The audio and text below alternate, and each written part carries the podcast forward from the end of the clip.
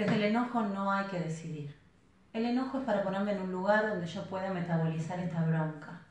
Si es gritando con la cara contra la almohada, si es rompiendo algo, lo que quieras, siempre solo, sin testigos, porque es muy violento para el testigo que vos te saques la bronca de esta manera. Y esto genera efectos. Cuando yo estoy enojada, lo que digo es que me enojo. Luego yo quiero explicar por qué me enojé. Pero si el enojo es exagerado, si la bronca me, toma y yo ya no puedo gestionar lo que estoy sintiendo, eso es heredado.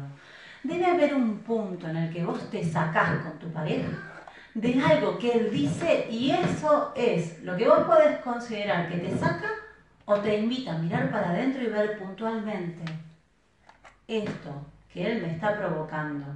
¿Es nuevo o yo ya lo conozco?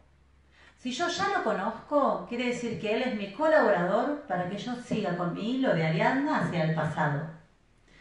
Cada vez que yo me saco, la, mujer que vos ves que se saca, en realidad denuncia a la nena que alguna vez no fue defendida, no pudo decir, se la, la arrebataron, la estafaron, la abandonaron, pero cuando uno se enoja mucho, es que es una nena que está llorando allá, pero que ahora no la dejan llorar, entonces se va a defender.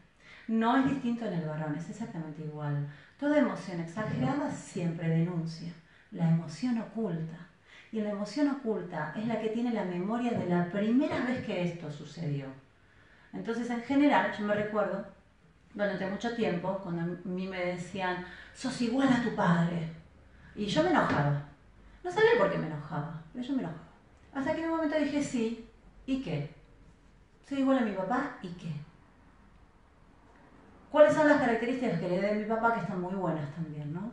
Entonces, a veces encontrar el medio sin reaccionar siempre. Me recuerdo que durante muchos años a mí me trataron de mala madre, porque yo llevaba adelante un tipo de trabajo que no existía en su momento y eh, se relacionaba con lo sectario, ¿no? Y esto se consideraba que ponía en peligro a mis hijos y me recuerdo que me decían, sos mala madre. Más allá de la interpretación del otro, yo vivía fatal que me dijeran que era mala madre. Hasta que en un momento me pregunté, bueno, ¿qué pasa con mis hijos? Entonces mis hijos dormían bien, se vinculaban bien, iban al colegio, no tenían mayores problemas, sonreían todo el día, entre ellos son compañeros, conmigo también. ¿En qué aspecto mis hijos denuncian que yo soy mala madre cuando son chiquitos? Y en todos los casos, la maternidad por qué lugar pasa para que yo la considere como mala o buena. Y empecé a vivir en paz con que yo era la mejor madre que yo podía ser en ese momento. ¿Por qué no podía ser otra? Era lo que tenía, con lo que yo contaba para resolver criar sola. ¿Sí? Entonces, primero no me puedo yo medir en relación a mis hijos para saber si soy buena o mala madre. Mis hijos no pueden ser mi boletín de calificaciones. Mis hijos son mi prolongación. Un hijo me va a convocar para que yo reconozca qué aspectos de mí me frustran. Porque cuando mi hijo hace lo que yo no quiero y yo me enojo, probablemente me está contando que yo me siento angustiada porque no veo en él lo que yo creo que debo ver. Entonces me invita a una reflexión. Nuestros hijos son maestros porque nos provocan las experiencias para que nos enteremos qué nos molesta de nosotros, no qué nos molesta de ellos. Entonces, cada vez que un hijo me saca, estaré viendo cuál es la parte intolerante que yo tengo. ¿Esto significa que no le vas a poner un límite a tu hijo? No, lo vas a hacer. Y vas a hacer que se cumpla esa orden. Pero también te vas a preguntar, che, ¿por qué me jode tanto esto? ¿Por qué me jode que el nene se lleve las materias? ¿Por qué me jode que el nene esté mal de conducta? ¿Qué está pasándome a mí en relación con esto? Y luego poder atender lo que está pasando, ¿no? Pero siempre primero por mí. Cada uno de mis hijos es el excelente fractal o espejo que yo tengo para conocerme. Hay hijos oasis y hay hijos desafío. El hijo oasis es el que crece solo como el pasto, viste, como Yuyo crece. Él va, se adapta, lo convocas y se suma. No hay una situación difícil que te presente porque podés dialogar o nos entendemos con la mirada, el pibe cómplice. Eh, ese que es como fácil en el trato para vos.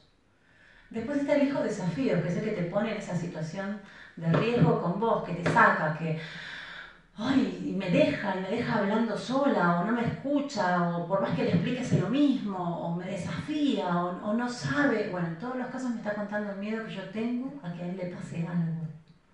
Y que yo considero que no le va a pasar si hace lo que yo le, le digo. Entonces, sí vamos a hacer que se valga la autoridad del padre porque estamos criando, sobre todo cuando los chicos son menores de 16 años pero también me voy a cuestionar a mí qué me pasa, ¿no? Entonces muchas veces, como yo me llevaba muy mal con mi viejo, mi hijo hace algo similar o yo siento la misma emoción que me despabilaba mi viejo. Entonces tengo otra vez la oportunidad de sanar esa relación. Y esto es lo que, va lo que te va a explicar, tal vez, por qué vos tenés un vínculo tan especial con un hijo y te emociona y con el otro te cuesta, o ¿Por qué vos sos esa hija amada de tus hermanos que tiene una relación distinta con tus, con tus padres y que tus hermanos no se lo bancan? O al revés, ¿por qué no me banca mi viejo? Bueno, esta explicación la tiene transgeneracional.